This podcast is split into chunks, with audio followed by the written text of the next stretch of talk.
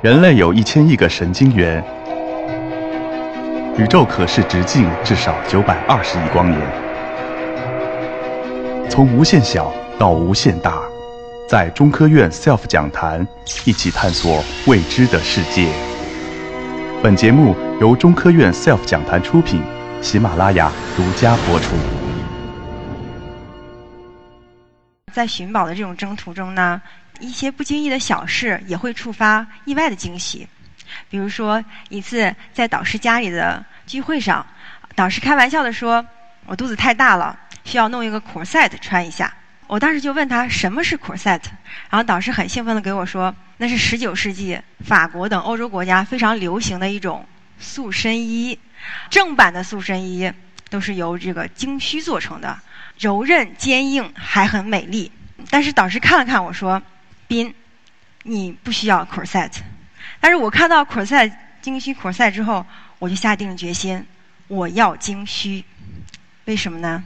精须来自体积最大的动物须鲸，须鲸寿命长达上百年。这种鲸它嘴里没有牙齿，而是长着很多很几百个精须板。帮助它过滤摄食，就是把大量的海水、鱼虾等这种一起吞入这种口中，然后把海水排出去，但是把鱼虾这种留在嘴里面，然后作为食物。嗯，须鲸它嗯长得大，食量大，然后还活得久，这就要求它的鲸须能够长期的承受这种海水循环作用力，又不能发生断裂等失效。需要它具有非常优异的力学性能，而我就是想去研究为什么它的这个结构是如何来实现它的这种力学性能呢？首先需要找到天然鲸须，但是对于鲸须的研究呢又非常少，而且这个须鲸又是世界级的保护动物，而濒危动物是重点的保护对象。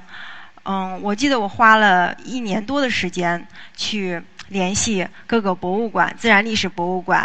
啊海洋世界、野生动物园，还有甚至艺术品展览馆都没有找到。最后，终于联系到了阿拉斯加一个当地的土著埃斯基摩人。阿拉斯加是这个世界上极少数的可以合法捕鲸的地区，而且仅限于特定的十一个港口。嗯，还好，我联系的这个人，他所在的地方就是这这几个港口之一。嗯，而且阿拉斯加的当地人呢，是可以根据法律可以依法来销售鲸须，前提是他们也不要过度的去捕。所以很高兴的，我也很高兴，最终终于拿到了两根两米多长的鲸须，跟我当时做实验的一个大三学生 Christian。他也很兴奋，要求在鲸须被切开做实验之前合影留一下念。这种鲸须呢，它是主要包括鲸须板和鲸须毛，其中这种鲸须板的结构包括了鲸须毛的结构，而且又是主要的受力部位。我接下来也主要讲这个鲸须它鲸须板的这个结构和性能。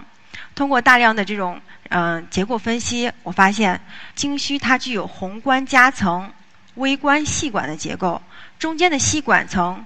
包含许多由圆环状片层形成的细管，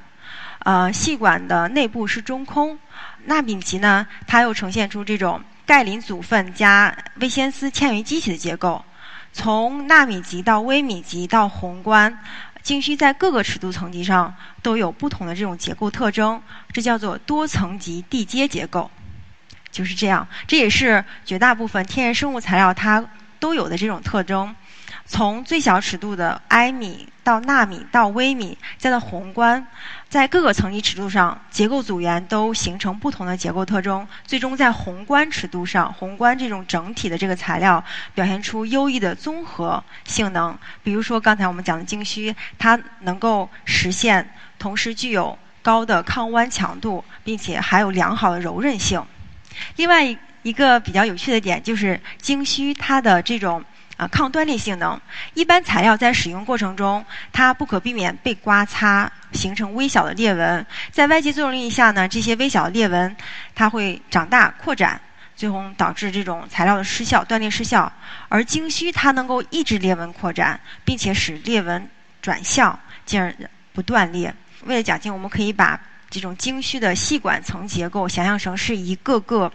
嗯。圆柱形的这种洋葱拼接而成，其中一个这种圆柱形洋葱就是一个细管，嗯，然后划一个小口，嗯，表示微裂纹。然后我们去掰它，或者是给它施加力，就会发现这个裂纹会在第一个片层的沿着它的圆周方向去扩展，而不是向内部扩展。但如果没有这种圆环状片层结构呢，它的这个裂纹就会直接向内部扩展，这样积攒几次之后，裂纹就会长向内部长大。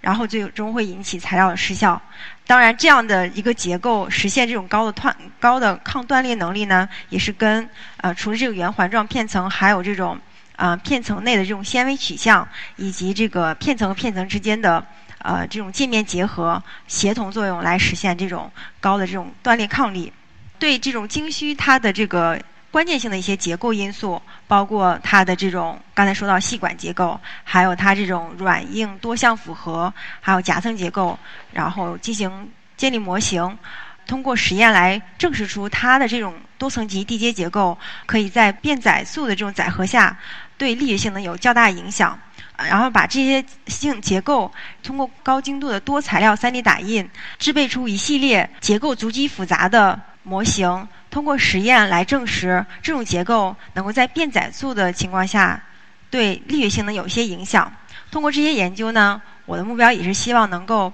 呃对这个海洋环境下的复合材料设计与制备提供先进的这种理论指导。嗯，在材料设计和制备过程中引入结构性的韧化机制，进而使得材料在使用过程中能够控制裂纹的萌生和发展。这样的这种复合材料呢，可以用于制备高速舰艇以及这种海洋波浪能发电设备的一些结构部件。在这些地方的材料，它都是需要承受长期的这种循环海水作用力，和晶须的这种受力情况很相似。除了这些之外，我还研究了一些其他很有趣的生物材料，比如刚才说的这种食人鱼牙齿，以及巨滑舌鱼的这种鱼鳞片。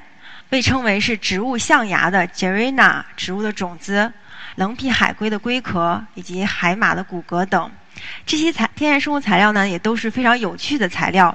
嗯，在别人看来仅仅可能是有趣，但对于我这样一个戴着材料分析的眼镜的人来说，研究它们这种呃结构性能的机理才是我真正的宝。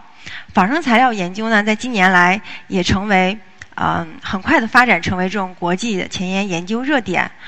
而实际上，早在公元前五百多年，我国的老子先生就提出了这种道法自然的思想。在西方国家，开普勒、爱因斯坦也曾强调，大自然给予人类最丰富、最有价值的启发。仿生材料研究呢，不仅使我收获了。用于指导研发新材料的这种结构性能机理，也影响着我看世界的眼睛和思考问题的头脑。在大自然面前，我们都是很渺小。我逐渐也形成了以敬佩、学习的潜意识去感受和研究大自然的杰作。每一样生物材料都有其独特的科学故事，这也一直吸引、激励我，不断的去扩深入扩展我在。